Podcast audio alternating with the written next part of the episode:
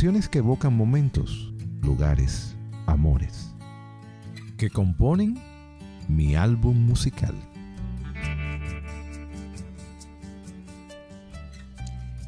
Cordial saludo a la audiencia de Estudio 979. Gracias por su sintonía. Les saluda Dori García en la conducción de mi álbum musical, una producción de la Escuela de Comunicación Social de Pucamaima, Santiago, para la emisora joven con valores. Para iniciar con nuestro programa y darle un toque de suspenso a la presentación de nuestro invitado de hoy, vamos a empezar a describirlo diciendo que exhibe un bronceado permanente, que nació en un país del tercer mundo lleno de hermosuras, pero con una deuda eterna, que no gusta mucho de los jevitos, pero agradece su existencia, y que es un huésped de honor de la casa de teatro, porque cantar y tocar desde lo más profundo lo ha convertido en un hito del rock nacional. Bienvenido Tony Almond, cantante, guitarrista y compositor de Toque Profundo. Hola, buenos días. Bien, yo... Hiciste una tarea ahí. Sí, me di a la tarea de buscar canciones y ver un poquito eh, ese trayecto musical que has tenido con Toque Profundo y mm, a veces eh, cuesta eh, hablar de un artista como tú sin mencionar el grupo al que ha pertenecido, sobre todo cuando han marcado una historia, que es lo que ha hecho Toque Profundo en el rock dominicano. Me, imagino que sí. Um, nosotros tenemos una existencia paralela con la gente que ha estado en contacto con la música. Nosotros tratamos de hacer algo con ella, vivir de ella y tratar de, impregnar nuestras ideas y lo que sentimos en ella lo mejor que podamos. Y del otro lado va la gente que te ve de fuera, que percibe lo que haces, que lo asimila de una forma a veces diferente a la como uno lo, planeó, pero de eso se trata. Entonces a veces uno no está totalmente al tanto de, de las vidas que toca, pero de eso se trata. Bien. Pues vamos a empezar con este álbum musical porque pues Tony es un artista que tiene mucho que contar a través de estos temas que nos va a compartir hoy en el álbum musical. Y nos vamos con Flash de Queen, que por estos días está muy de moda.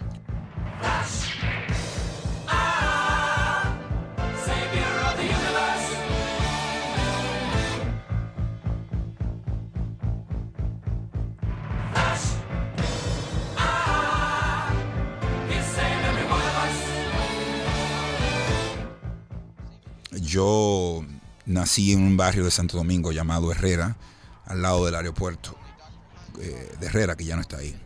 Entonces, en mi casa había dos habitaciones y fue mi padre y mis tíos la construyeron donde nací yo y luego tres años después nació mi hermano. Eh, con el tiempo la casa se fue poniendo más grande y había planes de muchos años después de tener un, un tercer hijo, un, tercer, un segundo hermano para mí, que resultó ser una hermana. Y la casa se dividió. Entonces la habitación donde me concibieron fue, pasó a ser la mía. Y obviamente había algo que yo siempre llamo que era una vitrola, Toshiba, que es una especie de, de mueble que tenía un tocadiscos y una, y una especie de, de, de, sintonizador. En ese tiempo, no me acuerdo cuáles eran las siglas, pero para mí era lo que era AM. Y a través de de esas emisoras yo empecé a encontrar música que yo no entendía muy bien el lenguaje. La emisora era Radio Listín en aquella época que tenía una, una señal AM, porque yo no sabía tampoco lo que era FM. Yo tenía fácilmente 11, 12 años o 13. Y recuerdo la primera vez que trataba de, de ver cómo esta herencia que tenía en la habitación funcionaba. Empecé a poner esa emisora y empecé a dormirme con música. Y recuerdo una noche mientras dormitaba que oí esa canción. Yo no sabía quién cantaba, no sabía quién era Queen, ni nada por el estilo, pero sí mm, el tema era de una película que estaban, la estaban poniendo en el cine. Y yo ni, ni podía ir al cine en esa época porque eh, estaba muy lejos o cualquier cosa, pero sí eh, me, sabía que existía y el personaje también existía en los cómics. Y yo no entendía que eso era posible, que eso lo hacía una banda, pero la voz de Flash y el coro, y como estaba hecha esa canción, siempre me trae a ese lugar cuando yo empecé a oír música para dormir. Tony, antes de continuar con el segundo tema que citas en este álbum musical, Tony Almond es ¿Tu nombre artístico? No necesariamente. Me, yo, mi nombre es Ramón Antonio. Por una cosa bien complicada de esas vidas, de, de, esas vueltas que da la vida, porque mi papá se llama Ramón y mi mamá se llama Antonia. Y como yo soy el mayor, se le explotó la cabeza con la creatividad. Pero ya tengo un hermano de padre que también se llama Ramón. Y en la casa no podía haber más Ramón. Entonces mi mamá me empezó a llamar Tony desde pequeño. A mí nadie me llamaba Ramón Antonio. El otro Ramón era mi papá. Pero así me dicen desde pequeño. ¿Y el Almond? Almond, sí, es mi apellido. Tu apellido es, así.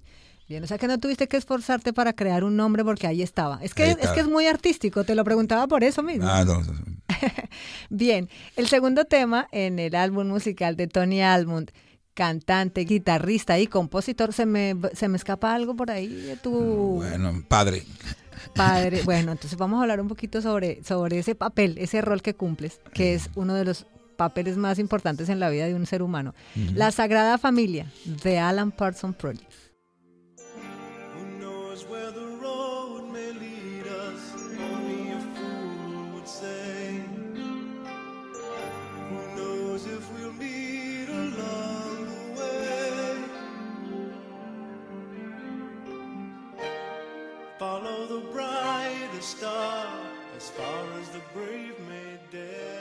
Bueno, la canción Alan Parsons Project para mí fue, siempre fue muy, muy emotivo, pero me evoca a la primera vez que yo me puse en contacto con esa música con la que yo dormía. Gracias a Dios tuve la oportunidad de trabajar ya de adulto en Radio Listing y buscar esos discos de vinilo. Perdóname, ¿tuve la oportunidad o buscaste la oportunidad? Tuve la oportunidad porque fue algo que me cayó en las manos y me pareció muy bien. Eh, fue una locura que pude estar en contacto con los discos físicos que yo oía 10, 15 años antes, entre los cuales estaba ese disco de Alan Parsons Price y otro que a mí me encantaban. Pero como en esa época yo ya había atravesado el proceso de estudiar arquitectura, el álbum Gaudí de Alan Parsons Project para mí era muy especial. Tenía otro significado eh, más allá de todos los otros que tienen otras historias y demás, pero eh, la idea de que una obra arquitectónica inspirara un disco completo le daba otra dimensión al arte como yo lo, como yo lo imaginaba. Y, cada vez que yo soñé con ir a Barcelona en algún momento, cuando llegué a, oírlo, cuando llegué a ir a Barcelona, yo oí esa canción. En mi cabeza de hace 20 años atrás, 25 años atrás. Y la canción salió mucho antes. Pero la canción y lo que yo sentía se, se, concordaba con la majestuosidad de la obra que todavía está en construcción. es decir, que cuando tú llegaste a ese lugar, todo lo que pudo haber transmitido ese tema musical se percibía cuando ya llegaste y confrontaste la realidad con la música. Así mismo fue. Eh, yo creo que eso es lo que la música, una de las cosas que la música hace, aparte de ser el, como el soundtrack de tu vida, en mi caso, yo entiendo más la vida si tiene música. Si no hay música, se torna más complicado y diferente y forma y, algo complicado de, de, percibir, porque hay tantas percepciones. Aunque en la música la hay, pero yo lo percibo mejor así. El inicio tuyo como, como artista de la música, eh, ¿a qué edad fue? Pues básicamente mi romance con la música vino del, por el oído. Yo oía la música y eso me tocaba de una manera eh, muy especial. No fue si, sino hasta cuando yo estuve en la universidad que me encontré con un profesor chileno que me enseñó tantas cosas en un poco tiempo. Y me enseñó que había música, porque mi primer amor artístico fue el baile, la danza. Me enseñó mientras estudiaba arquitectura, o me dijo, yo a lo mejor lo sabía, que había música de la cadera para arriba y música de la cadera para abajo. Wow, qué bien, está esa definición, muy, a propósito para, estos tiempos, ¿verdad? Claro. Entonces, me lo decía por la música que yo, que recomendaba, eh, que podíamos escuchar mientras trabajábamos en arquitectura y demás, porque yo siempre andaba con un radio y demás, y me utilizaba como ejemplo y muchísimas cosas. Entonces, eh, ese tipo de recomendación me hizo entender que mientras yo crecía, la música se volvía parte de lo que yo era como individuo. Y cuando se me presentó la oportunidad de ser parte de la creación de ella, ya que fue también de forma fortuita y, impresionante, pues yo nunca pensé que iba a ser parte de este mundo. Las cosas fueron fluyendo de una forma eh, increíble, pero ya la semilla estaba en mí desde chiquito. Era algo que a mí me, me, estremecía de una, de una forma.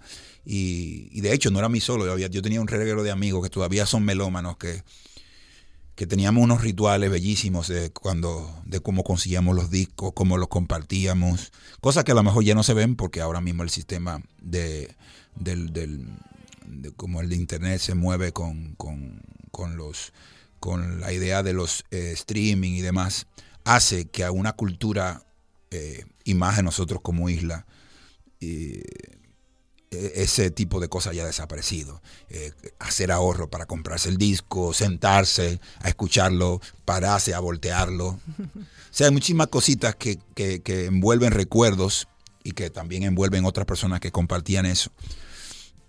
¿Qué fue lo que yo eh, traje conmigo cuando empecé a hacer música? Que de hecho fue trabajando en un bar poniendo música. Cuando, cuando, hablas de la oportunidad, ¿fue cuando se dio la ocasión de participar en las Olimpiadas de Rock y se conformó Toque Profundo o fue previamente una agrupación que se conformó y ya lo de las Olimpiadas fue posterior? No, no, mi primera incursión en la música y la única ha sido Toque Profundo, eh, ahí comencé. Luego la oportunidad que se me dio fue cuando, eh, luego de ganar las Olimpiadas, el premio era grabar dos canciones. Entonces la oportunidad de sonar, primero escuchar mi voz, que para mí eso es horrible. Eh, o sea, ¿tú no te, tú no te veías como, como vocalista, como cantante de un yo, grupo? yo cantaba en la iglesia, en el coro de la iglesia, pero yo oírme grabado siempre es un, tema.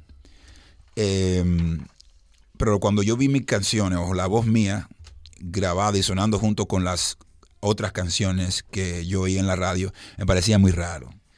Y todavía tengo problemas con eso. Mira, eh, hay una anécdota que cuando uno investiga un poquito sobre Tony Almond eh, y, Toque Profundo decía que cuando se iba a conformar el grupo para que participaran en las Olimpiadas, un integrante, uno de los integrantes te vio y dijo, no, pero él no, o sea, como que te vieron y dijeron, no, pero él, él, porque te recomendó a otra persona y cuando te Sí, claro, claro. A mí me recomendó Leo Susana.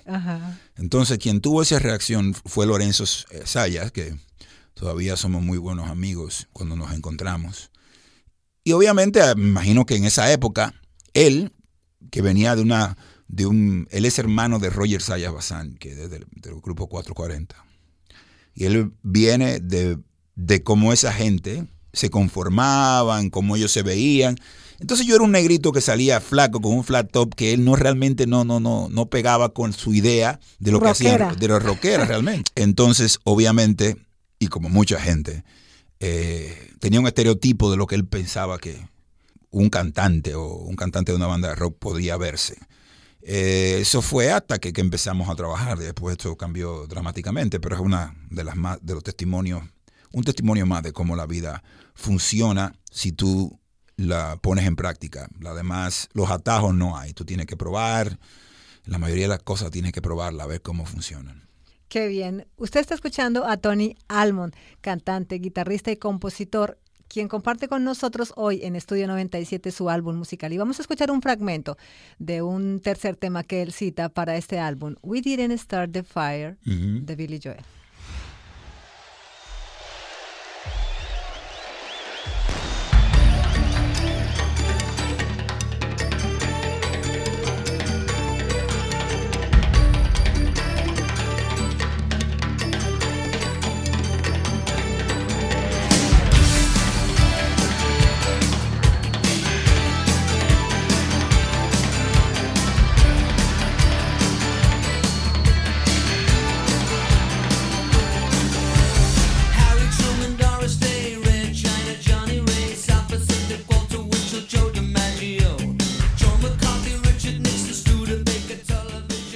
Tony. Billy Joel aparece aquí en este álbum musical. Bueno, de Billy Joel podía estar cualquier canción. Porque he sido, fue el primer disco que yo me compré.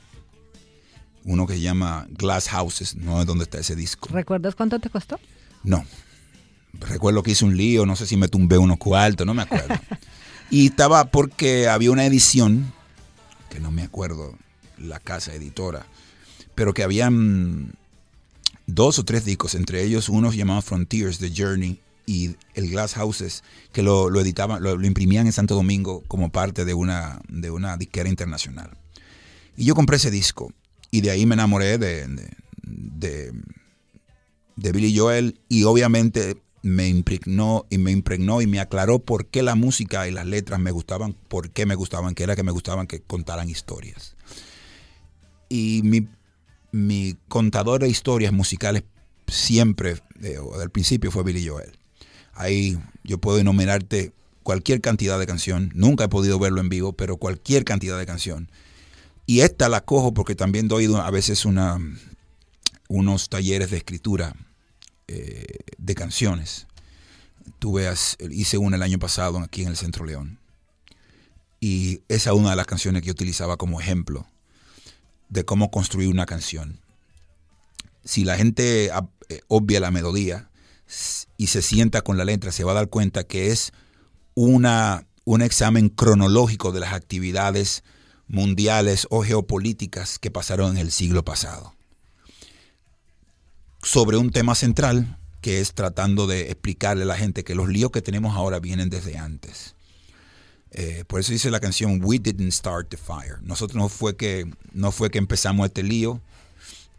Y al final dice em, eh, ha estado ha estado ardiendo desde que el mundo desde que el mundo da vueltas y, hace rimar una serie de acontecimientos cronológicos de una forma increíble. O sea que hay que tener un conocimiento de, la escritura, un conocimiento histórico, y eso me hace sentir que la canción sirve para cualquier cosa.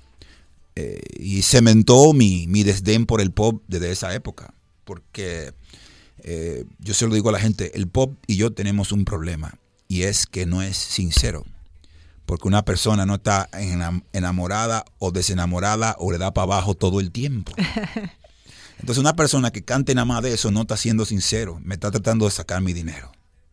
O tratando, está tratando de sacarme dinero de mis historias eh, románticas o desamores. O no, no, no, no, no. Yo vivo otras cosas. Todo el mundo vive otras cosas. Entonces, yo soy de las que prefiero que tú me contar otras cosas, porque las vivo, porque es lo que pasa el tiempo. Es como, por ejemplo, en la pareja se glorifica popularmente el sexo, y es buenísimo. Pero en términos de tiempo, no es lo que tú pasas más haciendo con tu pareja. No puede físicamente. Claro. Lo que pasa más tiempo es conversando, compartiendo cosas, y eso popularmente no se glorifica. Entonces así mismo pasa con la música y todo lo demás. O sea, o sea, yo he oído canciones estremecedoras sobre mirando, por ejemplo, hay una canción de, de Jorge Drexler que se llama, no recuerdo el nombre, pero él habla. Eh, el coro dice, ¿qué es lo que viste en mí? ¿Qué es lo que? Pero básicamente él está hablando de lo que él ve desde la ventana y, eso es el símbolo del otoño. Y él habla de todo lo que ve. Y eso es una situación, primero hay que entender que puedes escribir de eso. Y segundo, hay que hacerlo de forma elocuente y obviamente la melodía. Entonces ahí, como en el caso de Billy Joel, te demuestra que tu vida puede ser contada de forma interesante y que de, hay personas que llegado el momento de estar en contacto con esa canción pueden ser tocadas porque dice, ah, yo vivo eso. O sea, yo, ah, yo no sabía que, ah, pues yo no estoy solo. Entonces ahí es donde, donde esta canción, y aparte de la, de la laboriosidad con la que está hecha, me toca y siempre me, me, remonta a mi admiración por Billy Joel.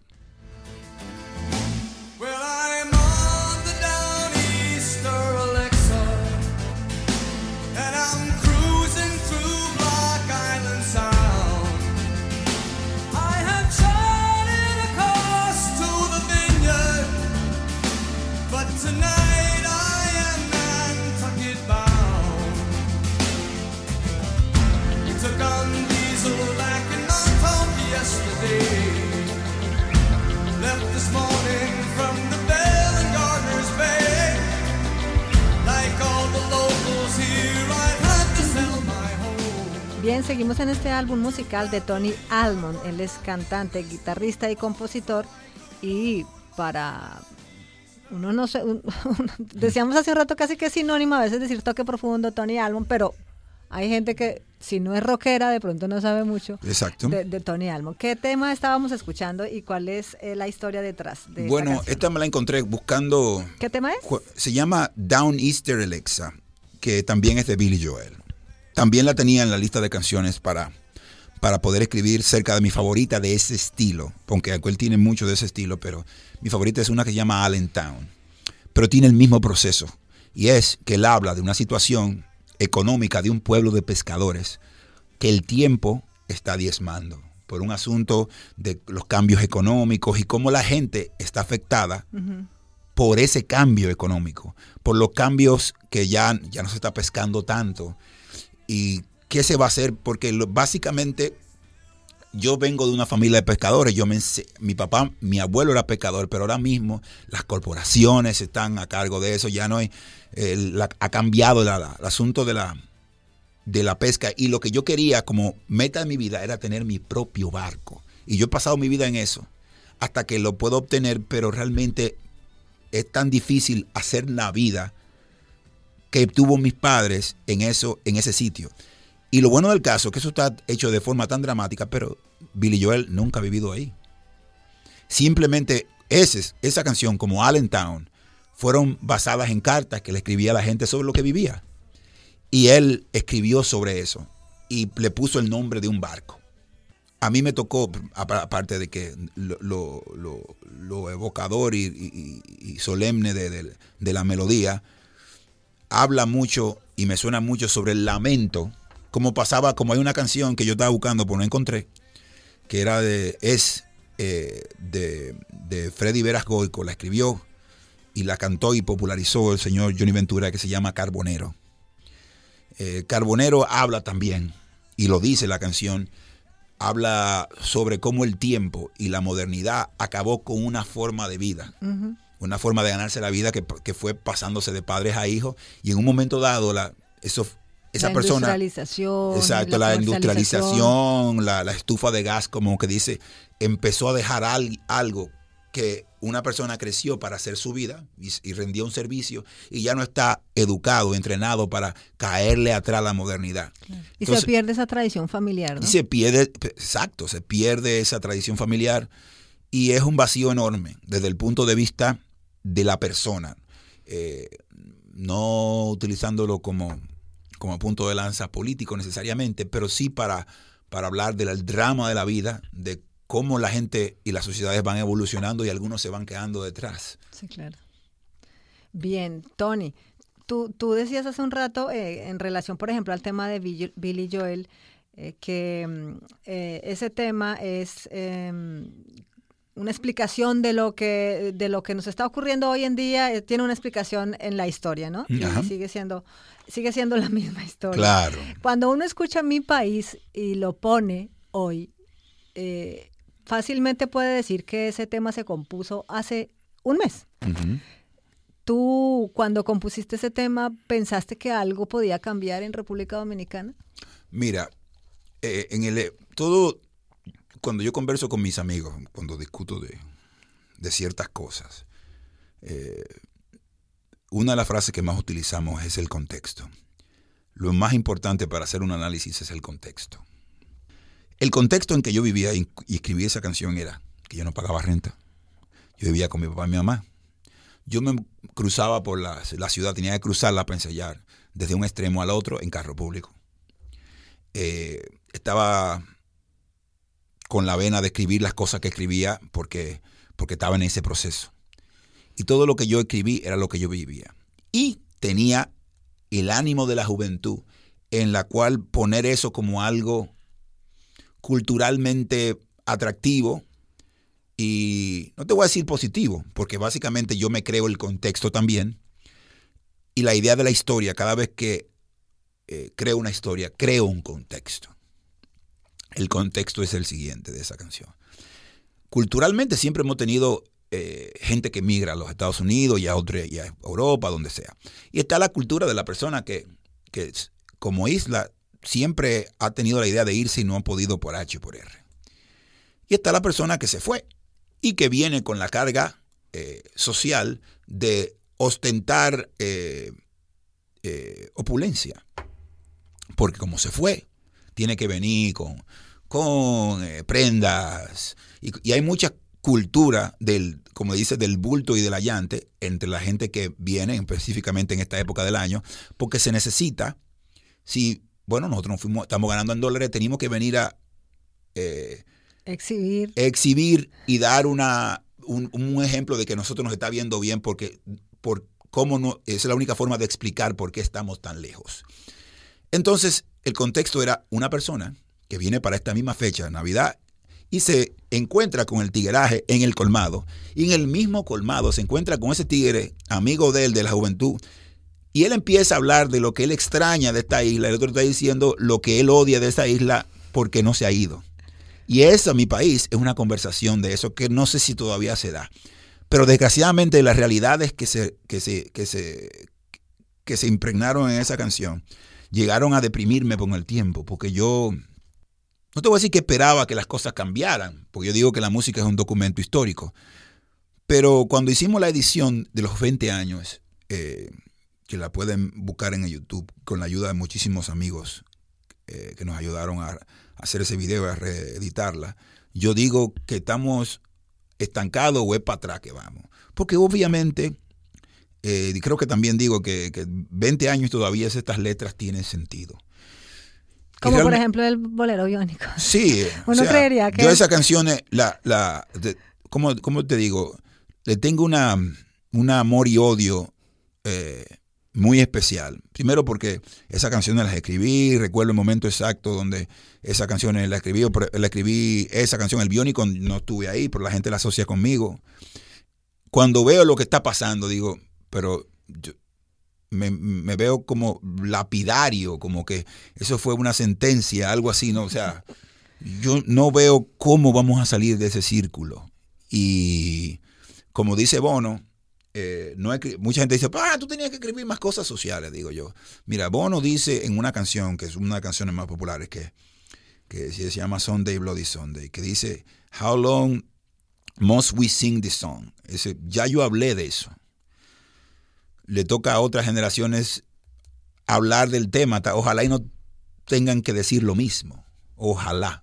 Ojalá haya algo diferente claro. que decir. Bien, esto es mi álbum musical, una producción de la Escuela de Comunicación Social de Pucamaima, Santiago, y seguimos con el álbum musical de Tony Almond, The Turning Away, Pink Floyd.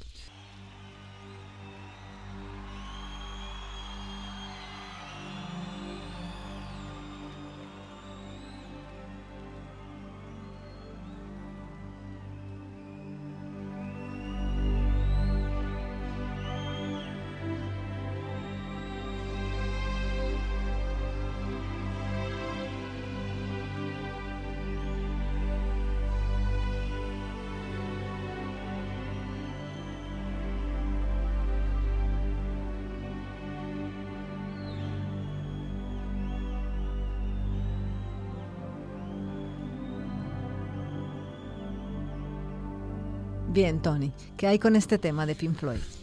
Bueno, Billy Joel y Pink Floyd son dos de los timones musicales de, Leo Susana y un servidor. Eh, cuando nosotros empezamos a nuestra mitad, Leo Susana fue con quien fundamos Toque Profundo hace muchísimos años. Van para los 30 en Vamos el para los 30 el año que viene. Y antes de eso, antes de pensar en tener la agrupación, nosotros nos las pasábamos en los parques y en sitios de Santo Domingo. Hay un área que eh, le decíamos el Drake, que era un parque frente en la zona coronal, y le, le decíamos el Drake porque estaba frente de un pop que se llamaba el Drake. Y de una calle y un parque. Y ahora mismo es el, mm, la Plaza España. Esa plaza no existía en esa época, pero ahí nos juntamos y tocamos canciones de muchísima gente, de Cat Stevens, y específicamente ese álbum, creo que se llama Momentary Lapse of Reason. Y esa canción es básicamente lo que define cómo mi vida cambia en ese momento, como yo paso a ser... Punto de giro, el punto, el punto de giro, porque yo había dejado la universidad eh, por por la danza, porque quería dedicarme a eso. Y, aunque yo venía cantando con Leo y todo lo demás, no pensaba que yo iba a estar haciendo esto 30 años después. Y esa canción siempre marca esa época como que, Dios, yo todavía me, me, me, transporto a ese lugar en la zona colonial. Cuando nosotros nos sentábamos ahí con una guitarra y éramos dos locos, pero entre tantos locos que veíamos ahí no era la gran cosa, a cantar canciones que yo no podía, que yo no, yo no me imaginaba que podían salir de una guitarra. Para mí eran, salían de la radio. Y si la gente se da cuenta de la letra que tiene, lo, que, lo que dice esa canción, habla sobre eso. Obviamente en la banda, eh, Pink Floyd también estaba viviendo un momento de cambio. Ese fue después que mm, uno de sus compositores principales, el señor Roger Waters, salió. Y David Gilmour, que fue el, guitarrista que entró después de Sid Barrett, que era su guitarrista principal, porque bueno, fue, le dio demencia, estaba muy fundido. Y era su mejor amigo. Y fue quien lo sustituyó con el tiempo a Sid Barrett. Y se convirtió en un ícono y en la otra de las voces. Y con el tiempo también fue otro de los compositores. Y al final, como se la, banda se iba, el señor eh, Roger Waters se quilló y se fue. Eh, y hay muchas, esas canciones y otras canciones que están en el disco anterior, que se llama Wish You Were Here, eh, que están dedicadas a Sid Barrett y The Turning Away, son canciones que marcan un quiebre, una, una, idea de, ok, por aquí nos vamos. Y para mí es muy especial. Pues usted está escuchando a Tony Almond, él es el vocalista, eh, si queremos identificarlo de manera rápida, mm. de toque profundo que nos está acompañando hoy en este álbum musical. Vamos a una corta pausa y ya retornamos. Esto es mi álbum musical.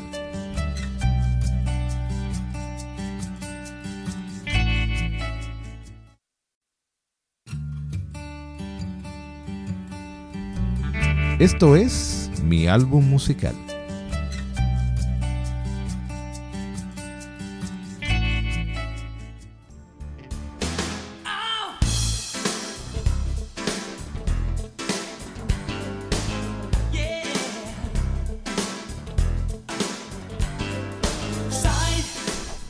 Bien, esto es Pamela de Toto, un tema que Tony Almond nos cita en este álbum musical. Él es cantante, guitarrista y compositor. Esa canción, ese álbum, eh, creo que se llama Past to Present, fue el primer cassette que yo compré con mi dinero trabajando. Eh, y recuerdo que con ese cassette, y ese, compré ese cassette e invité a mi papá a una cerveza.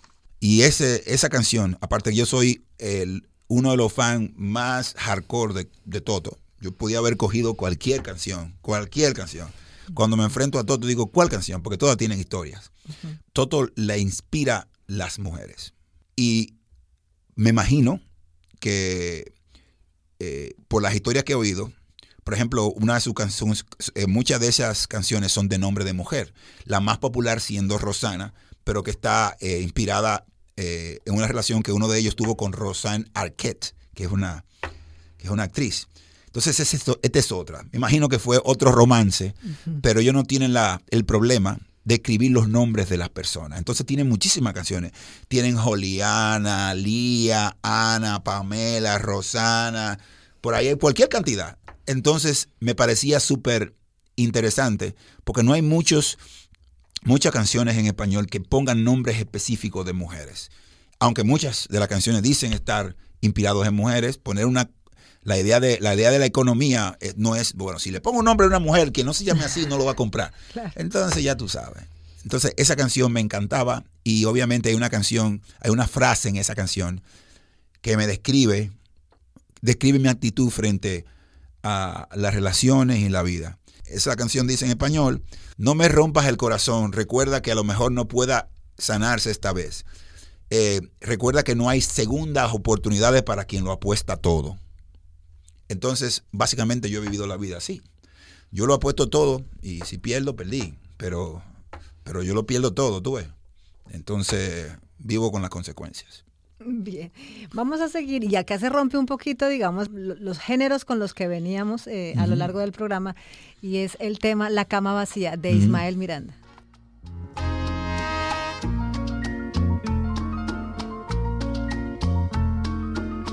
Desde un tétrico hospital donde se hallaba internado, casi acrónico y rodeado de un silencio sepulcral habitual, la que siempre demostró, quizás me puesto no, desde su lecho sombrío, un enfermo amigo mío, esta carta me escribió. Querido amigo, quisiera que al recibirla presente te halles bien y que la suerte te acompañe por doquiera.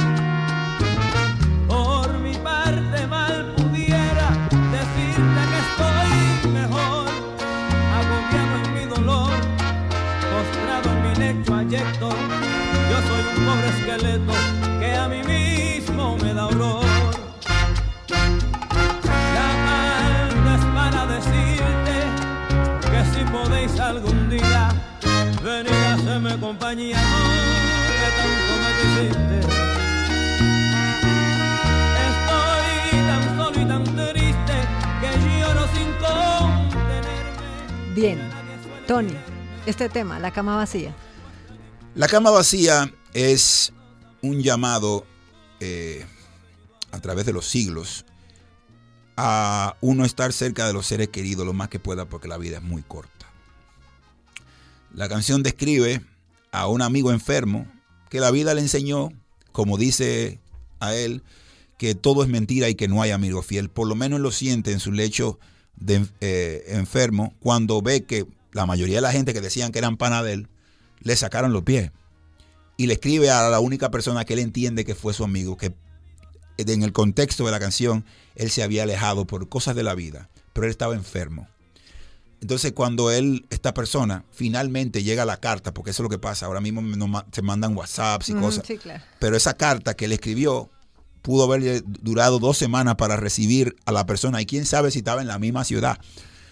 La canción eh, relata que cuando la persona recibe la carta, que es lo que tú oyes en la canción, que es desgarradora, el tipo ah, arranca a visitar, dice, llegó el domingo eh, y ansioso. penetré en el hospital. Eso cuando él pudo, él tuvo el chance, pero cuando llegó ya no estaba. Que, inclusive cuando uno está escuchando la canción, uno por primera vez, eh, em, me pasó a mí, ¿no? Como que hace el esfuerzo de creer que él alcanza a llegar a tiempo para verlo vivo. Pero no, el caso es, y así te habla, y esa canción son de las canciones, miles de otras que me hacían reflexionar, que me llevaban en un viaje. En esa canción, tú cierras los ojos y tú estás oyendo y viendo, porque lo describe, describe el, tipo, el... tipo describe cómo está acostado, eh, describe su pesar. Y si tú eres capaz de transmitir eso, es porque mucha gente lo vive.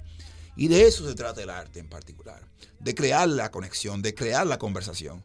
Y si yo puedo sentir eso, lo puede sentir cualquiera. Y eso, esa canción, esa y muchas otras canciones que eran viejas y que muchas veces me llegaron a mí por el subconsciente y porque yo nací y me crié cerca en un barrio donde había una bellonera que le decían y ponía esa música tarde en la noche y a mí se me metió en el subconsciente cuando empecé a ser parte de esto fueron que tuvieron mucho más sentido Claro. Mm. Eso, eso que tú comentas de que vivía cerca de una bellonera fue algo similar a lo que le pasó a Juanes. Eh, su casa era en el segundo piso de un lugar donde había una, nosotros llamamos en Colombia como una especie de taberna, ¿no? Sí, claro. Y toda esa música lo influenció a él eh, ahora como artista. no, pues mira, yo no sabía esa historia. Sí.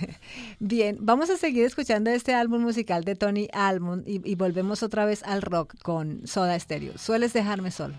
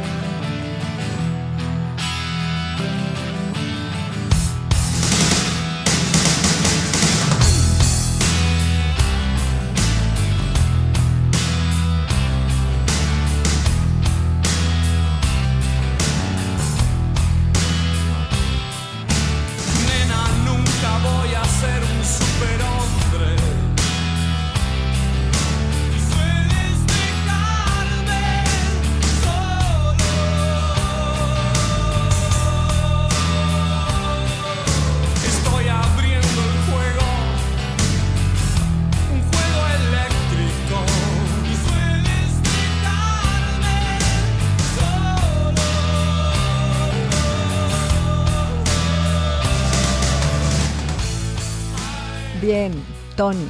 Soda Stereo, claro, uno supone que un artista del rock como tú tiene que tener a Soda Stereo por ahí en algún lado. Claro, claro. Eh, en todos los niveles, o sea, puedo haber escogido cualquier canción de Soda. O sea, Soda es, parte de la espina dorsal de todo el movimiento desde los 80 hacia acá. Eh, tú podrás gustarte o no la labor de los, de los muchachos o del Cerati o lo que sea, pero no puedes negar que el trabajo es exquisito.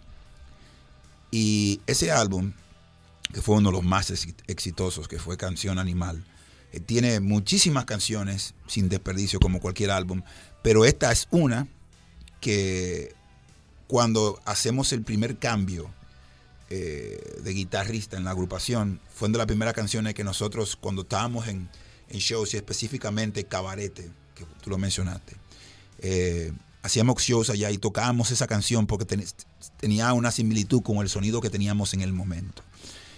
Y también describe, para mí era, fue muy fácil poder interpretarla, porque de la forma en que a mí me tocaba, eh, yo venía de, de una relación en la que tuve a mi hijo y que yo sentía y todavía siento que no hubo la, la, oportunidad de comprender a la otra persona.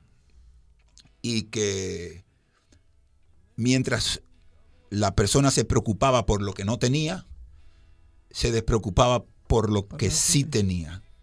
Y esa canción dice, nena, nunca voy a ser un superhombre, suele dejarme solo. Eso quiere decir que como yo lo, como yo a mí me tocaba, era si tú vives preocupándote por lo que tú crees que no tienes, no vas a poder apreciar lo que tú tienes y me vas a dejar solo. Yo sé que tú no quieres eso, pero eso, tú, eso es lo que tú estás haciendo. Entonces es difícil que mucha gente entienda que como cada uno tiene una necesidad de que lo entiendan y de lo, lo acomoden, uno tiene que empezar por entender al otro. Porque no solamente eh, el tú tener empatía, o la empatía comienza por el entendimiento, por tu querer. Y cuando una persona te entiende, tú te sientes acompañado. De ahí todo lo que he dicho sobre la música. Que cuando tú escribes de algo y eres, por lo menos te practicas un poquito y eres sincero y hablas de una situación, no importa que te haya pasado a ti o no, tú vas a tocar a alguien y esa persona se va a sentir acompañado porque lo que va a entender es que ay, eso me pasó a mí. Ay, yo, yo no estoy solo.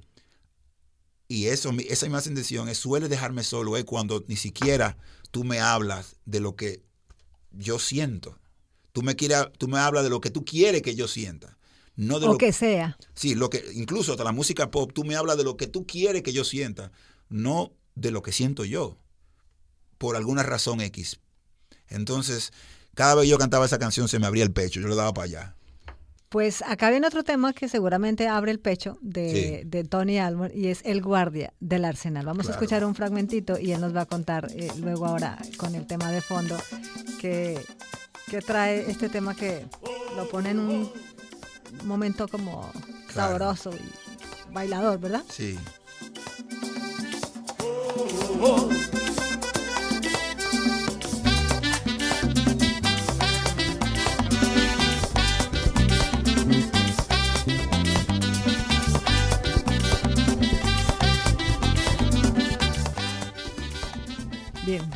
Aunque esa parte, aunque fue la parte musical y no soy yo la voz específicamente, que, que oigan a Luis, a Luis Ría cantando. tengo la voz, si no fuera porque viviera tan lejos, te enseñara cómo Entonces volvemos. La idea es, este un, a mi entender, si no es la mejor canción que se ha escrito en este país, está cerca. Primero, reúne todas las condiciones que yo entiendo que debe tener una muy buena canción y es que te cuenta algo. La historia comienza primero con el título de una persona, porque es el guardia del arsenal. Cuando hablan del guardia del arsenal, eso tiene un contexto histórico, que obviamente lo dice la canción, que era en la época de Trujillo, y habla de cómo esa persona fue educado para ser guardia. Porque será esa era como la, la, aspiración de la gente que no tenía nada. Claro, de poder trascender socialmente o tener un sitial, digamos, un poquito más destacado. Claro. Entonces luego que entra y se mete en eso, se da cuenta que incluso ahí dentro los rangos valen. Y cualquier persona también te puede ultrajar. En ese momento la canción también habla que un tipo, eh, un, superior, eh, mete preso a su hijo porque tenía, porque él mandó a lavar la ropa de guardia de él y se metió en un lío grandísimo. Entonces al final se metió en pleito con el, con el superior y tuvo que dejar eso. Y todo está en, un contexto, esa, ese, en, en, el merengue clásico de aquella época. Y fue hecha por Luis Díaz, que tenía ese concepto de, primero de investigar y, y, y mezclar muchísimos elementos melódicos del rock y del jazz para crear una historia. Y cada vez que yo oigo esa canción, yo, yo la interpreto cuando, cuando toco solo en los sitios, hago una versión muy particular, que también la pueden encontrar en YouTube, eh, como la tocaba hace como tres o cuatro años, ya yo la toco un chin diferente, pero por ahí, ahí y El Guardia Nacional es una de las canciones que yo no, que yo, o sea que me abría la cabeza viendo cómo el dominicano es capaz, si quiere, de contar las historias que vivimos, las verdaderas, no las que la industria te dice que las verdaderas. Entonces, yo me imagino que si el arte y nuestra música no tienen nuestras historias, por eso, por eso es que muchas veces estamos condenados a repetirlas, porque no las vemos. Claro. No las escuchamos. Pensamos, vivimos con, con el... Yo que quiero es que tú pienses que tu novia me llama a mí la noche y le gusta como yo le dé. Y eso es lo único que vamos a hablar de eso, porque es lo único que le vamos a sacar dinero, porque tú no puedes pensar en otra cosa. Tú no puedes pensar en que tú no tienes trabajo. Tú no, tienes pensar, tú no, puedes pensar que tú no tienes trabajo luego de que gastaste cinco años de, de, universidad y ahora mismo tú lo que tienes un cassette de emprendedurismo. ¿cómo es? Emprendedurismo. Emprendedurismo en la cabeza que te hace pensar que tú vas a dar el palo de la gata y lo tienes todo ahora. O sea, ya los procesos, el empezar No, eso no todo ese tipo de cosas no te hablan de nada de eso las canciones. Por, eso es lo que tú vives. Entonces dicen, ah, no, lo que queremos es lo que te distraiga. El problema no es que te distraiga, es que te acompañe. Y una canción te puede distraer, pero una canción te puede acompañar. Una, una canción puede comenzar la discusión. Una canción te puede una herramienta para tú ver de otra óptica lo que vives. ¿Por qué? Porque es otra gente que simplemente tomó en serio ese sentimiento y trató de trabajar con eso. Esta canción, como muchas otras de, la, de, artistas dominicanos, me tocan por eso, porque me cuentan una historia. Y yo cierro los ojos y yo estoy metido en ese sitio. Estoy bregando ahí, viendo el lío del tigre. Y después que ya no tiene que trasladarse al sitio porque ya tiene problema con el, tiene problema con el superior por un asunto personal. Y eso se da todavía en, los cuerpos castrenses, que no es un asunto que no es un asunto que tiene que ver de disciplina militar, sino que ya es algo personal, como muchas cosas se dan en nuestro país. Esta canción y todas las que hemos escuchado aquí en este álbum musical, pues han sido la herramienta para acercarnos a Tony Almond, que muchas veces eh, uno no tiene la oportunidad de, oírlo hablando de él eh, y quizá pronto no distanciarse un poco de, lo que ha sido su paso por, por Toque Profundo. Y vamos a cerrar este álbum musical con Don't Give Up.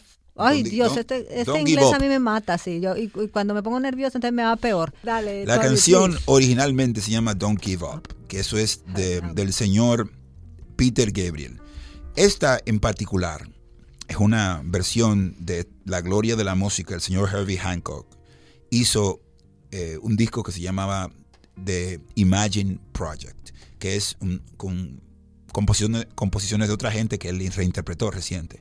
Para esta canción en particular, que es de Peter Gabriel, él llamó a dos grandes intérpretes contemporáneos, que fueron Pink y John Legend. Y esos hacen una interpretación magistral de este tema, que para mí me remonta a un momento muy difícil de mi vida, cuando yo estaba eh, muy presionado tratando de, echar para adelante el grupo. Tenía a mi hijo recién nacido y tenía muchas cosas en la cabeza. Y un día se me complicó todo de tal manera. Y yo vivía con la madre de mi hijo y había un amigo mío que vivía en una, habitación abajo. Y él, que me conocía, me estaba volviendo loco por todo lo que me pasó, se me pinchó la goma de la bicicleta. O sea, fue un día del, del carajo y yo tenía ese disco ahí.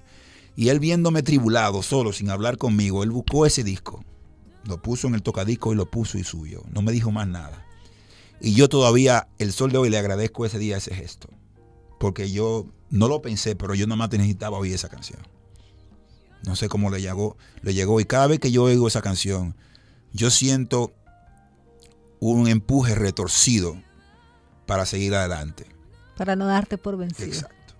Y esta, y esta canción, yo imagínate, cualquiera que tenga la oportunidad de escuchar esa interpretación, que creo también está en YouTube, que Pink y John Legend hacen magistral. Si no busquen la, la, de, la de Peter Gabriel, que también es, es, es, lo mismo, solo que esto se pone más grande y una de las versiones que a mí más me estremecen. Y esta canción es eso, es un mensaje de, de, bueno, lo que puede ser mi historia de vida. Tratar de intentar cosas a ver cómo me va. ¿Cómo te ha ido siendo padre? Bueno, yo salí de eso técnicamente. Yo siempre le digo a la gente que padre la, es la única profesión que tú pasas de administrador a asesor sin darte cuenta. Mi hijo ya tiene 23 años, va a cumplir 24 y lo veo muy poco, no más de lo que yo quisiera, pero me, me imagino que eso nos pasa a todos. Pero en mi trabajo con él, eh, mi vida con él, eh, tiene otras preocupaciones, pero él ha, él ha, hecho lo posible por coronar mi trabajo con él con palabras que son difíciles de, de, de escuchar de un hijo. Y él me dijo recientemente, que él me daba las gracias por cómo yo lo crié. Y yo creo que mucha gente no tiene el chance de oír eso y cuando lo oye es porque se va a morir pronto. Entonces, nada, eh, es la bendición más grande que me ha pasado en la vida. Eh, es donde más trabajo pasé. Y yo creo que más de lo que él sabe, su existencia y lo que tuvo a su alrededor para, para formarlo, eh, forma parte de lo que yo soy como individuo ahora muchísimo, porque me puso a prueba todo lo que yo creía claro. y todo lo que yo esperaba de la vida, lo puso a prueba todos los días para que él tuviera una situación más o menos favorable. Y creo que lo logré dentro, dentro de lo que puedo, pero y todavía soy asesora y cuando me llaman a veces. ¿A qué se dedica tu hijo? Mi hijo se va a graduar en estos días, si lo logra, de mercadeo, pero como él es, eh, su madre es, es, española, él es ciudadano europeo, pero su mamá fue educada en Alemania, se creció allá, o sea que mi hijo habla alemán, habla inglés y habla español, y como tiene esa posibilidad, todos los muchachos que son eh, bilingües en nuestro país tienen el chance de trabajar en un call center en lo que le averigua el asunto. Y él trabaja en un call center. Ya tiene varios años en eso y está harto. ¿Y la, ¿y la, la música le, le, pica por ahí? Claro, o sea, la música es algo que él y yo tenemos en, com común. en común. O sea, él toca guitarra. Para él nunca toca con grupo ni nada de eso. Él tiene otro swing, pero tiene un gusto musical que fui, fui cultivando con él desde pequeño. Le fui poniendo buena música y él y yo no, todavía no compartimos música de vez en cuando y el cine. Tenemos la música y el cine. Bueno, cuidado y si le pasa lo mismo que te pasó a ti, que por alguna invitación casual de la vida terminó eh, siendo un... ¿Quién sabe? Porque yo me imagino que por, por, más que le guste la música, yo imagino que para él eh, ha sido difícil ser hijo mío para el pueblo, no para mí, porque conmigo es una pera, yo siempre me lo he dicho. La gente piensa como que la casa, un, que en la casa de nosotros es como que todo es muy hippie y no saben que tú eres normal, estricto como cualquier papá, digo yo sí. Aquí, batuta y constitución. Qué bien, bien, pues usted escuchó a Tony Almond eh, hablando un poquito más sobre su vida y dándose a conocer eh, como, como persona. Eh, fue un placer para nosotros tenerte aquí en este álbum musical y seguramente o esperamos que quizá haya una próxima ocasión para invitarte porque fácil, fácil podemos sacar otros 10 temas, ¿verdad? Y, y hacer 10 un, más, un, 40, 200. Un segundo álbum musical. Ya para cerrar así cortitito para quien sigue el, el, grupo, ¿hay planes de pronto de hacer una celebración de 30 años? Tenemos planes, estamos averiguando, pero siempre las cosas que nosotros planificamos siempre son cuesta arriba, porque las armamos todas nosotros. Entonces, estamos, tenemos una idea de hace mucho tiempo, que le hemos dado miles de vueltas y todavía no se da. Eh, por eso yo prefiero no, no dar muchos detalles porque no sabemos nunca. Por lo, por lo pronto lo que queremos, nuestro gran, nuestra gran empresa en diciembre es, en diciembre es eh, hacer un concierto en Santiago, que siempre hacemos en Santo Domingo todos los años, que se llama Toque en Puya. Cada vez que hacemos un concierto en Santo Domingo, el público de Santiago nos escribe a través de las redes y escribe una frase, ¿y Santiago para cuándo? Entonces digo, yo le digo, para cuando me contraten. Porque lo, como que lo sacan. Así de sencillo, ¿verdad? Así de sencillo, se lo repito. Entonces yo voy a poner a prueba esa, esa frase y vamos a organizar este show, si Dios quiere, estamos ultimando los detalles, el 28 de diciembre para ver si es verdad que, como dicen los gringos, el, el cibaeño pone el dinero donde pone la boca.